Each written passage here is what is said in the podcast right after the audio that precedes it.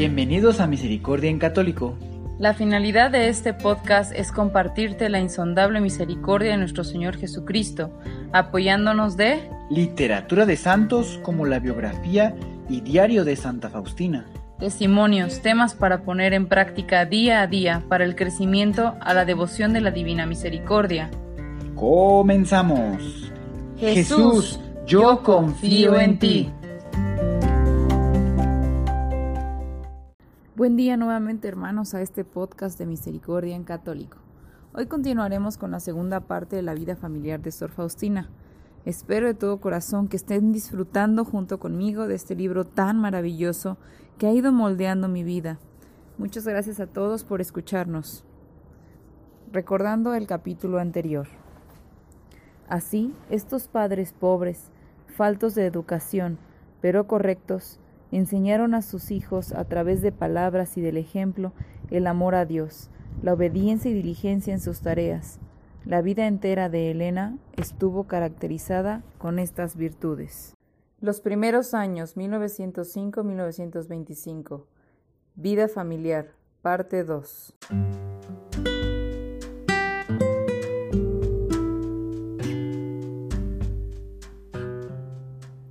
Temprana edad a Elena se le enseñó a recitar oraciones cortas. Cuando creció, rezaba junto con la familia entera. El tiempo de atención de los niños generalmente es muy limitado no es fácil ni natural que un niño realice periodos largos de oración. Sin embargo, Elena fue llamada a hablar con el cielo a una edad muy corta. Una indicación de este hecho fue un sueño que ella tuvo a la edad de cinco años. Su madre recuerda que en esa época Elena dijo a su familia, yo estuve caminando de la mano de la Madre de Dios en un jardín precioso.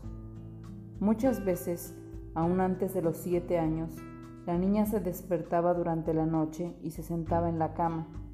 Su mamá veía que estaba rezando y le decía que regresara a dormir o terminaría perdiendo la cabeza. Oh no, madre, Elena le contestaba, mi ángel guardián me debe haber despertado para rezar. Dios ya le atraía hacia él aún en esta temprana edad cuando Elena tenía siete años, experimentó una invitación de Dios a una vida más perfecta. Esto ocurrió en Vespers, durante la exposición del Santísimo Sacramento. Más tarde en su vida ella comentó, pero yo no siempre obedecí la llamada de la gracia. Yo no conocía a nadie que me explicara estas cosas. Cuando tenía aproximadamente nueve años, a Elena le preparó el padre Polotsky para los sacramentos de la confesión y comunión. Muchas veces la niña entusiasmada prolongaba su tiempo de oración durante la noche. Sus padres le corregían considerando una práctica que dañaría su salud. Su madre recuerda que antes de dejar la casa, en el día de su primera comunión, Elena besó las manos de sus padres para demostrar su pena por haberlos ofendido. De ahí en adelante, se confesaba todas las semanas y cada vez rogaba a sus padres perdón y siguiendo una costumbre polaca les besaba las manos. Esto lo hacía a pesar de que sus hermanos y hermanas no le imitaban. Elena empezó a ayudar en la casa apenas tuvo capacidad de hacerlo, ordeñando, ayudando en la cocina, luego les cuidaba a sus hermanos menores y les motivaba a ser obedientes y diligentes en el trabajo que se les encomendaba. Suave de carácter, obediente y rápida en ayudar a los demás, anticipándose a sus necesidades, no fue una sorpresa que Elena se convirtiera en la hija preferida. Habiendo aprendido de su pastor cuáles eran sus obligaciones religiosas, Elena tomó en serio el guardar el día del Señor y nunca quiso perder la Santa Misa el domingo. Pero había que pastar las vacas y sacar la leche aún en este día. Con el objetivo de facilitar a toda la familia la ida a misa, un día Elena se levantó temprano, salió por la ventana que había quitado la aldaba la noche anterior, fue al establo, abrió las puertas y llevó a las vacas a pastar. Mientras tanto, su padre notó el establo abierto y al no haber a las vacas temió por un robo De repente escuchó a Elena cantando el Gonzinki. Con todo su corazón, allí estaba ella trayendo a tres vacas desde muy lejos. Curioso ante la idea de que las vacas deben haber estropeado la plantación, se sacó el cinturón listo para pegar a su hija por ese causante de la travesura. Mientras se acercaba a ella, se sorprendió de ver a las tres vacas amarradas a una soga, el tramo de hierba comido, pero ni una sola espiga de centeno había sido tocada. Rápido escondió el cinturón. Papi, le dijo, ¿puedo irme a misa hoy día? Él no podía negarse. Ella llevó las vacas al establo y cantando de alegría empezó a ordeñarlas. Ella ya podía irse a misa. Conducir a una vaca es difícil, más aún lograr dirigir tres en una soga. Eso es increíble, exclamaba el padre cuando le narraba este incidente inolvidable. Stanislaus, el hermano de Elena, notaba que muchas veces ella les dejaba a las vacas pastar en las franjas de hierba angostas que marcaban los límites de la propiedad. Sin embargo, las vacas no dañaban el campo de los vecinos, por esta razón y también porque ella tenía una palabra amable para ellos, Elena se ganó el cariño de sus vecinos. Cuando era su turno de llevar a pastar a las vacas, le seguía un grupo grande de niños atraídos por su bondad natural, obteniendo un público entusiasta de sus historias. Las fuentes de sus historias eran los cuentos de las modestas bibliotecas de su padre, que amaba los libros. Eran libros religiosos, la Biblia, revistas sobre misioneros y biografías de santos. Luego, cuando Elena ya podía leer, se encargó de dramatizar historias para niños y lo hizo con tal emotividad que los niños saboreaban cada palabra. A menudo les contaba que algún día ella también dejaría su casa para unirse a los ermitaños, se alimentaría con raíces y moras silvestres y se haría misionera para enseñar la fe a los paganos. Los niños se ponían tan contagiados por su entusiasmo que estaban listos para seguirle a donde sea. Debido a su naturaleza sociable y creativa, Elena fabricaba cosas de papel y tela y jugaba a la tienda, vendiendo las cosas a sus compañeros. Entregaba luego los centavos para ayudar a los niños pobres. Los animales también recibían su amor y compasión, si un perro se enfermaba o una gallina se lastimaba, Elena rápidamente les ayudaba. Con la guerra mundial, toda Polonia sufrió destrucción, hambre y pobreza. La familia Gowalska estuvo totalmente necesitada de todo. Ni siquiera contaban con el vestido adecuado para asistir a la iglesia. Esto le afligía mucho a Elena, cuando no podía asistir a misa el domingo. Las chicas se turnaban usando el único vestido bueno que poseían. Cogía su libro de oraciones y escogía un sitio adecuado para rezar mientras la misa se celebraba. Si su madre le llamaba para hacer algún mandado durante este tiempo, ella no le respondía, hasta que notaba que la misa había terminado. Entonces se dirigía donde su madre y le besaba la mano, diciéndole, Madre, no estés enojada conmigo tenía que cumplir mi obligación hacia Dios. De acuerdo con los archivos del Distrito Regional de Colegios, Elena empezó a asistir al Colegio Spins en 1917, cuando ya tenía 12 años de edad. Esto se debía a que las escuelas polacas estuvieron cerradas durante la ocupación rusa. Como ella ya podía leer, entró a segundo grado.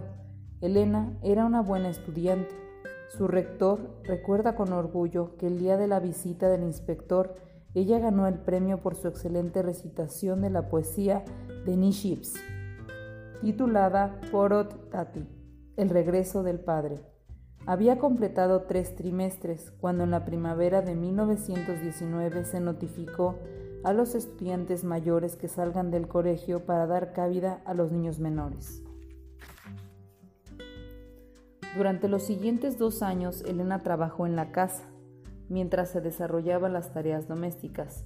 Su mente y su corazón se preocupaban con otros pensamientos y deseos. Ella no tenía ninguna inclinación de permanecer en la casa, porque otro tipo de vida le atraía. ella deseaba servir a Dios de una manera exclusiva y total. Aunque ella no tenía una idea completa de lo que era una vida de convento, sabía que en alguna parte existía y que era para ella. Su deseo de orar se intensificó y continuó con sus vigilias nocturnas de oración. Cuando alguna vez ella les contó a sus padres que veía extrañas luces resplandecientes, ellos le ordenaron que deje de imaginarse tales cosas y de hablar tonterías. De ahí en adelante, no volvió a hablar de sus experiencias extraordinarias, pero no podía dejar de pensar en ello. Una sola vez entristeció y enfureció a su padre. Ella tenía 14 años. Su hija mayor, Josefina, había sido invitada a un baile en Spins, organizado por unos amigos granjeros. Ya que el señor Kowalski era muy cuidadoso con respecto a asuntos sociales, le pidió a Elena que acompañe a su hermana. Era medianoche cuando las dos hermanas regresaron a casa acompañadas de uno de los jóvenes.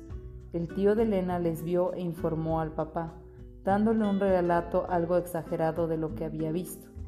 El señor Kowalski estalló en ira, les corrigió severamente y les castigó cruelmente por la vergüenza que le ocasionaron al quedarse hasta tan tarde. Trataron en vano de explicar. Elena jamás olvidará la forma en que su padre trató así a su hija preferida. Por esta tristeza que le causé, rectificaré mis actos para traerle honor y no vergüenza, ella así resolvió.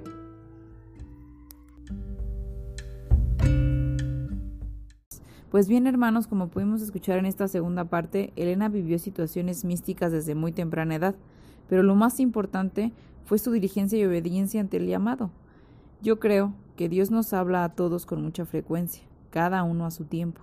Sin embargo, a veces hacemos caso omiso, o como hemos perdido esa sensibilidad al mundo divino, se nos hace más difícil reconocer su llamado.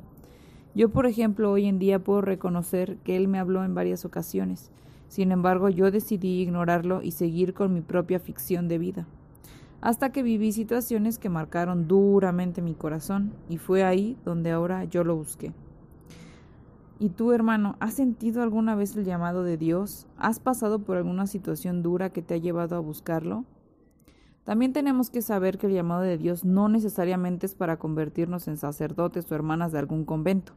Él simplemente quiere que vivamos felices y diligentemente como Sor Faustina, cada uno en su vocación, en todas las etapas de nuestra vida, ya sea como hijos, hermanos, esposos, padres, abuelos, nietos, sobrinos, estudiantes, maestros, empresarios, etc. Saber que de su mano podremos recorrer la vida en su palabra. ¿Cómo has llevado hasta el día de hoy el caminar de tu vida? Has sido un buen hijo, un buen hermano, buen estudiante, buen padre, buena madre.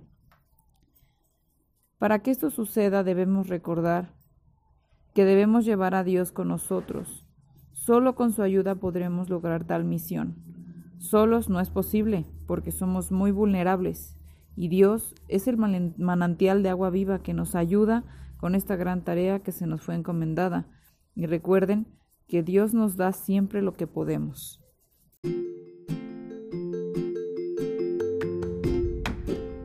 Si es la primera vez que escuchas nuestro podcast, te invitamos a que escuches el numeral 0,1,1, que habla sobre las temáticas que se desarrollan en este podcast y el lenguaje que hemos propuesto para identificar cada una de ellas, y así sea más fácil para ti escuchar las que más te agraden. Te dejamos el link del audio y la lista de las temáticas en la descripción que este audio tiene.